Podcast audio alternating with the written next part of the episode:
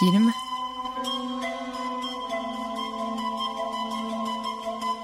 Caroline Pastorelli. Hello, darkness, my old friend.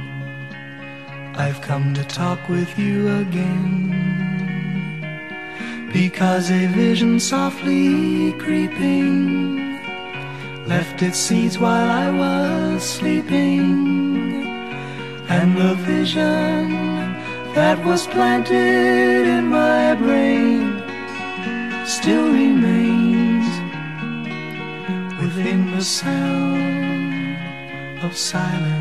En 1967, débarquait sur la planète un ovni cinématographique qui fera date dans l'histoire du 7e art. Au départ, un roman d'un certain Charles Webb, puis un réalisateur, Mike Nichols, qui n'a alors réalisé qu'un seul film, qui a peur de Virginia Woolf. Il faudra deux ans de recherche pour trouver des producteurs disposés à l'idée de financer ce film anti-puritain, dont le premier rôle est attribué à un parfait inconnu.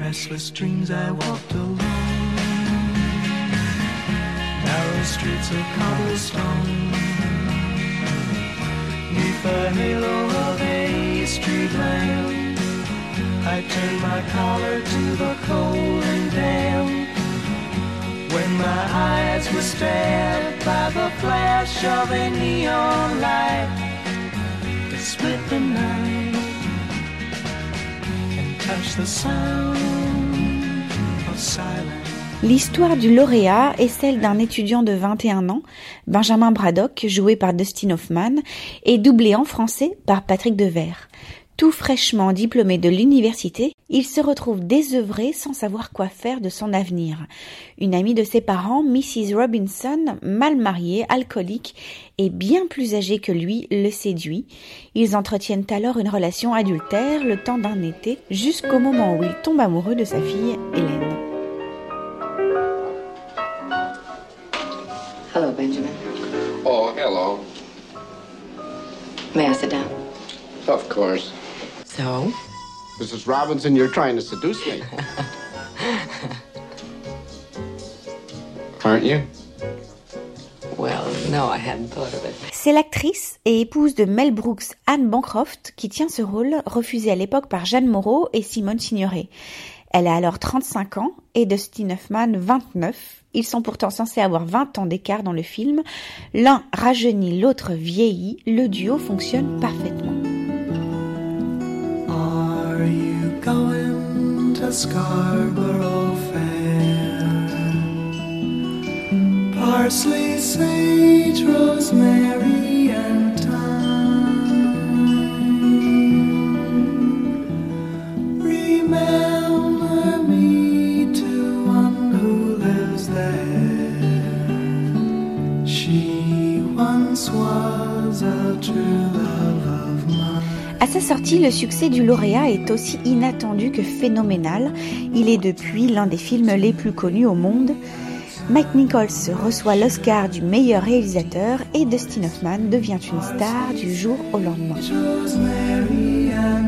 Le film s'inscrit profondément dans la contre-culture américaine des années 70 et révolutionne les mœurs américaines.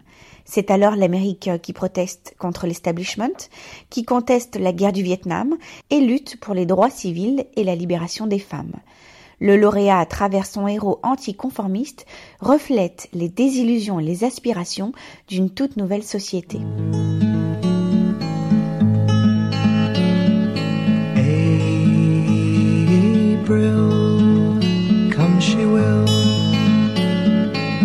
When strings are ripe and swelled with rain, May she will stay, resting in my arms again. Côté artistique, le lauréat va bouleverser les codes du cinéma et débouchera sur le nouvel Hollywood qui traitera désormais de thèmes jusqu'ici tabous comme la violence, la corruption ou donc la sexualité. C'est en effet la première fois que l'on montre une relation purement charnelle au cinéma. Et pour la petite histoire, les jambes que l'on voit sur l'affiche du film ne sont pas celles d'Anne Bancroft, mais celles de Linda Gray, la future Sue Ellen de JR dans Dallas. Certaines scènes resteront mythiques, comme le générique du début sur un tapis roulant, repris par Tarantino plus tard dans Jackie Brown, ou encore la scène de fin reprise en Wayne's World et inspireront d'autres grands films comme Fight Club de David Fincher.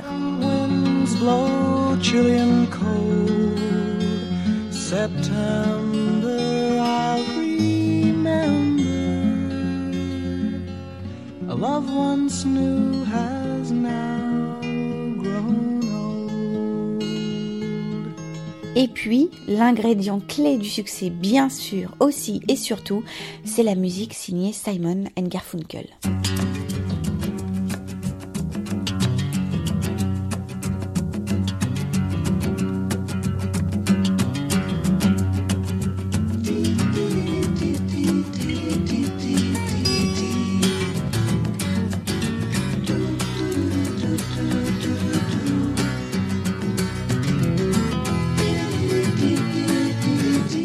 L'époque, Mike Nichols est un fan de Simon Garfunkel, groupe américain pop aux influences folk. Il les contacte au milieu du tournage pour créer la bande originale de son film. Accaparé par des tournées, le duo n'a pas de temps à lui accorder. Qu'à cela ne tienne, Mike Nichols choisira des morceaux existants, parmi eux The Sound of Silence, qui est déjà un gros succès, ou encore April You Welcome. Le duo est tout de même en train de composer un inédit qui figurera dans la bande originale. Il s'agit de Mrs. Roosevelt, alors débaptisée, et qui deviendra Mrs. Robinson. Nichols fait de la popularité du duo un argument de vente supplémentaire et immisce ainsi le film dans la culture des jeunes de l'époque.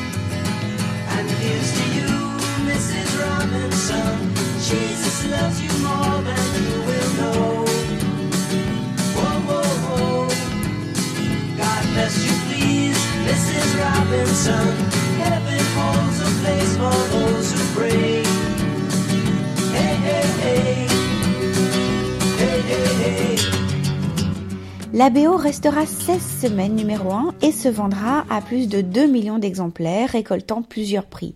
Elle est la première à être composée de musique déjà existante. Elle est aussi la première bande originale à prendre une place si importante au cinéma, qui utilisait alors des musiques plus orchestrales en guise de musique de fond.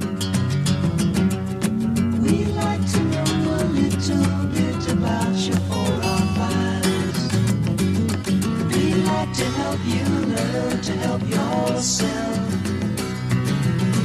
Look around you, all you see are sympathetic eyes. Stroll around the grounds until you feel at home. And here's to you, Mrs. Robinson. Jesus loves you more than you will know. Whoa, whoa, whoa. God bless you, please, Mrs. Robinson. Heaven holds a place for those who pray. Hey, hey, hey. Hey, hey, hey. Les chansons ont toutes survécu au film et resteront à jamais gravées dans les esprits. Leur omniprésence dans le film accompagne parfaitement la dérive et la lassitude du héros dans la piscine, dans ses rendez-vous nocturnes, dans ses tentatives désespérées de reconquête d'Hélène.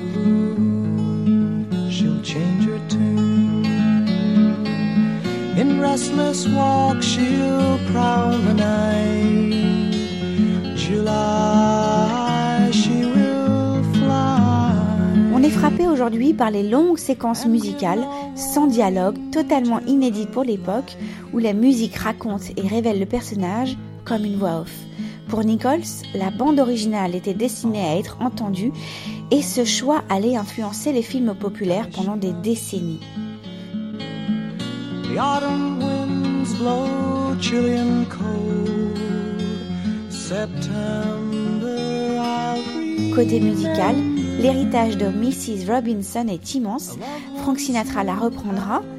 Les Lemonheads, un groupe de rock alternatif aussi dans le loup de Wall Street. Et même Bill Withers et Billy Paul.